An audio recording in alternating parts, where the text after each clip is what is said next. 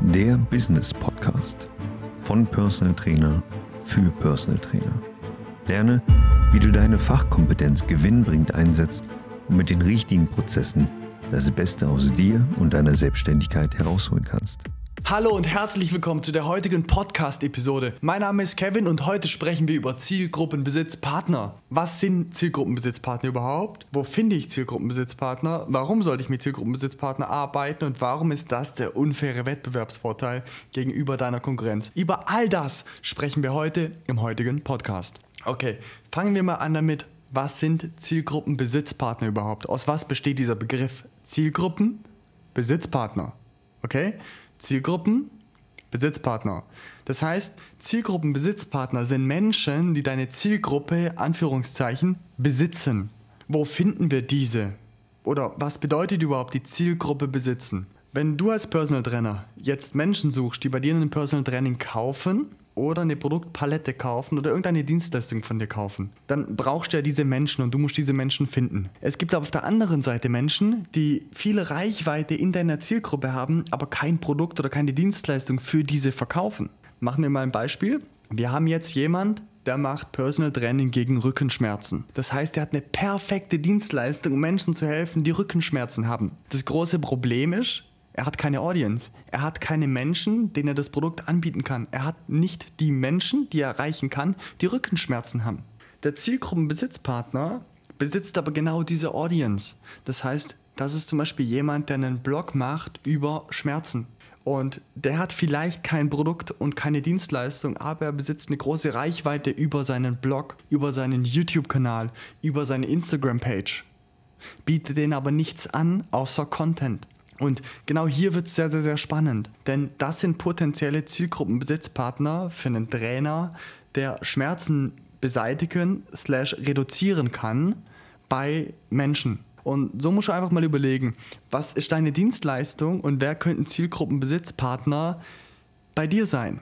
Und vielleicht auch mal so ein bisschen outside the box denken. Denn wenn du jetzt als Personal Trainer helfen kannst, zum Beispiel beim Abnehmen, dann könnte zum Beispiel ein Influencer im Bereich, also in einem komplett anderen Bereich, wie zum Beispiel ein Schminkinfluencer, der ein bisschen übergewichtig ist oder die ein bisschen übergewichtiger ist, super interessant sein, weil du könntest ihr anbieten, hey, schau mal, ich helfe dir beim Abnehmen und dafür nimmst du deine Community mit auf die Reise.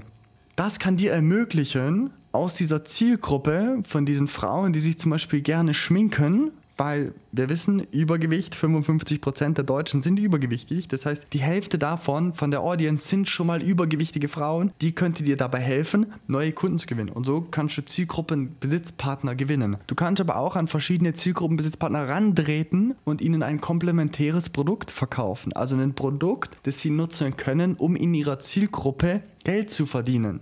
Denn der große Nachteil von vielen Influencern oder was die meisten Influencer nicht auf die Reihe bekommen, ist, ihre Zielgruppe zu monetarisieren und Geld damit zu verdienen. Deswegen hat man sehr viele relativ große Influencer, die kein Geld damit verdienen oder nicht genug Geld, dass sie davon leben könnten, obwohl sie eine sehr, sehr große Audience besitzen. Und genau da wird es spannend, dich mit diesen Zielgruppenbesitzpartnern zu connecten.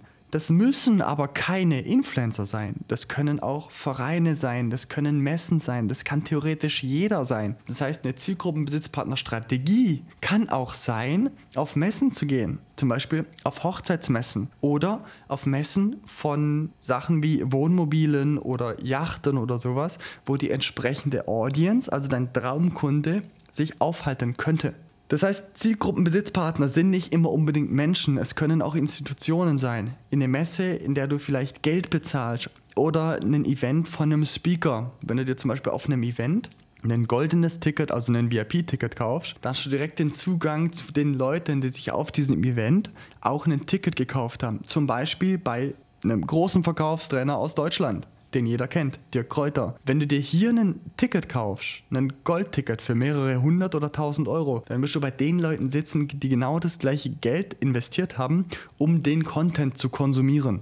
Die Leute, die da vorne sitzen und mehr Geld bezahlen, nur um in der ersten Reihe zu sitzen, die haben potenziell auch Geld für deine Dienstleistung. Das heißt, durch die Qualifizierung also die monetäre Qualifizierung allein durch das Ticket schon durch. Und mit diesem Ticket hast du auch einen Expertenstatus. Denn jeder, der ein normales Ticket gekauft hat, der sieht an deinem Bändchen, wow, Der Typ muss was richtig machen, weil der Typ muss Geld verdienen, weil er hat x tausend Euro für dieses Ticket investiert. Das heißt, das ist auch eine Strategie, die man sehr, sehr gut anwenden kann. Dieses Premium-Ticket ist natürlich kein Muss, aber der Gedanke dahinter, den sollte man auf jeden Fall verstehen. Das heißt, Events, Messen, Menschen, Vereine, alle möglichen Institutionen können für dich sehr, sehr, sehr wertvoll sein. Das fängt bei Facebook-Gruppen an und hört irgendwo beim Influencer auf. Kommen wir jetzt zu einem Teil, den du direkt in der Praxis umsetzen kannst. Das heißt, schnapp dir jetzt, drück Pause, schnapp dir Stift und Papier und schreib dir die erste Frage auf. Die erste Frage ist, wer ist dein Traumkunde? Wer ist deine Zielgruppe? Definier diesen so detailliert wie möglich, dass du die Augen zumachen kannst und dir deinen Traumkunden vorstellen kannst. Frage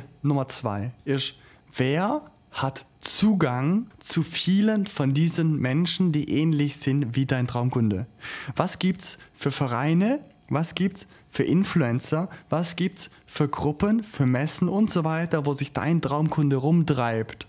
Und Nummer drei, was ist ein unwiderstehliches Angebot, das du diesen Menschen anbieten kannst auf diesem Event oder wo auch immer, damit sie sagen, hey, ich möchte unbedingt mit dir sprechen. Und wenn du diese drei Sachen ausarbeitest, dann wirst du am Ende ein paar Events haben, ein paar Influencer haben, du wirst vielleicht sogar ein paar Gruppen haben. Auf jeden Fall wirst du Zielgruppen, Besitzpartner haben, die dir helfen können, ohne Einsatz von Geld oder mit sehr geringem Budgeteinsatz einen enormen Umsatz und vor allem neue Kunden zu gewinnen. Und das auf monatlicher Basis. Denn wenn du es schaffst, einen richtigen Zielgruppenbesitzpartner zu finden, ermöglicht er dir einen Zufluss von immer wieder neuen Kunden.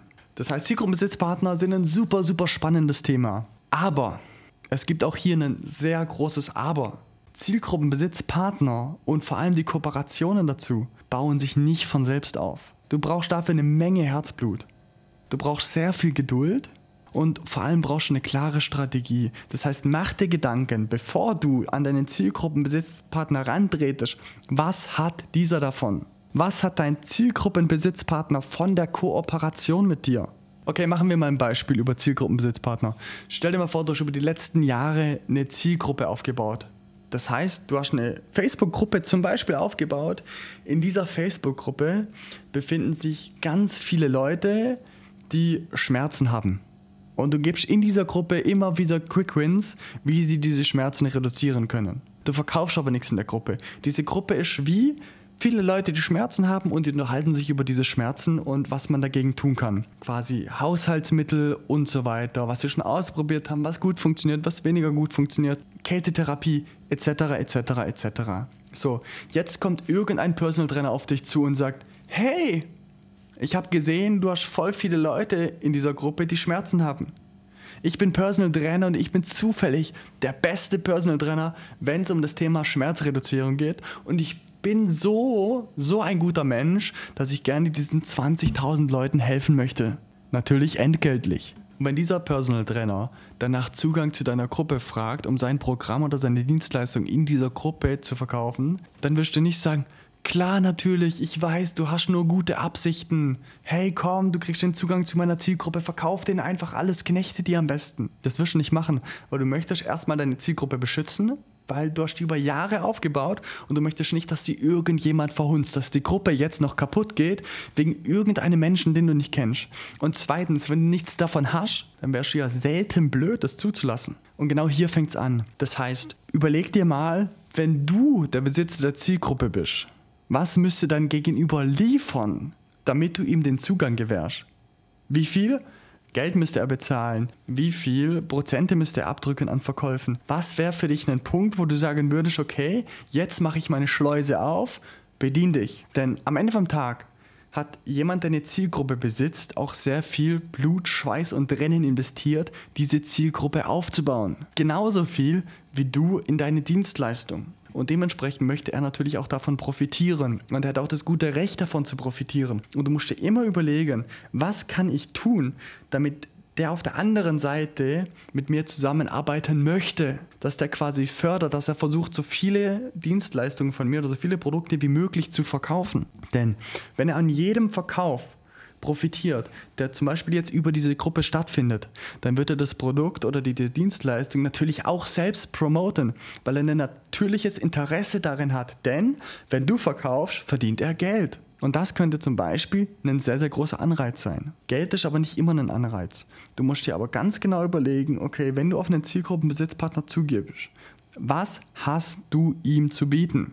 Und was hat er am Ende vom Tag davon? Denn das ist super, super, super wichtig. Und jetzt stellen wir uns die Frage, wie kannst du auf die Zielgruppenbesitzpartner zugehen? Denn ich kann dir eins versprechen, du wirst nicht der Erste sein, der Idee hat, auf einen Zielgruppenbesitzpartner zuzugehen. Das heißt, wenn du eben eine Nachricht droppst auf Instagram mit, hey, ich habe gesehen, du hast eine Facebook-Gruppe zum Thema XYZ, ich würde da auch gerne reingehen, weil ich habe den Leuten was zu verkaufen, dann wird es nicht so gut ankommen. Deswegen mach dir vorher eine Platte darüber, was kann ich dem Menschen anbieten? Was könnte für ihn interessant sein? Und dann geh outstanding nach draußen. Das heißt, überleg dir was, outside the box. Irgendwas, was er noch nicht gehört hat. Mach ihm vielleicht ein Video. Wenn du seine Adresse hast, schick ihm vielleicht ein Paket nach Hause. Umso größer dein Aufwand, umso höher ist die Wahrscheinlichkeit, dass er mit dir kooperieren wird. Denn wenn er so viel Zeit investiert hat, um die Zielgruppe aufzubauen, ich weiß, ich wiederhole mich, aber das ist wirklich wichtig, dann ist für ihn auch wichtig, dass dein Interesse daran ehrlich ist und dass er auch sieht, dass du wirklich einen Aufwand dafür betreibst, um sich dieser Zielgruppe zu bedienen, um eine Kooperation zu schnüren. Und das ist ganz, ganz, ganz wichtig. Und das Spannendste daran ist, Zielgruppenbesitzpartner kosten in der Regel wenig bis kein Geld. Das heißt, es ist eine Strategie, die sollte jeder umsetzen, unbedingt. Das ist kein Nice to have. Zielgruppenbesitzpartner sind ein Must-Do.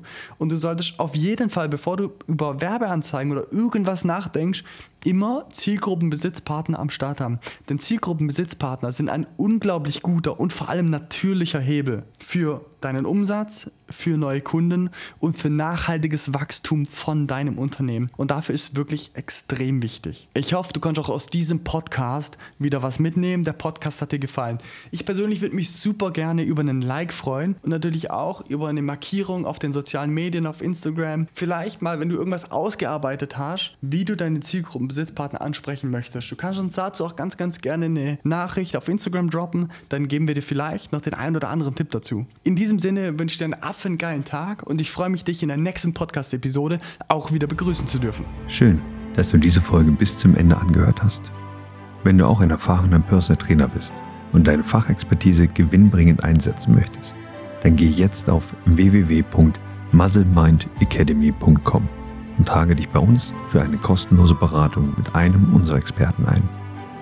Wir bauen mit dir ein profitables und skalierbares Coaching-Konzept auf damit du durch Digitalisierung und die richtigen Prozesse planbar mehr Umsatz erzielen kannst bei weniger Arbeitsaufwand.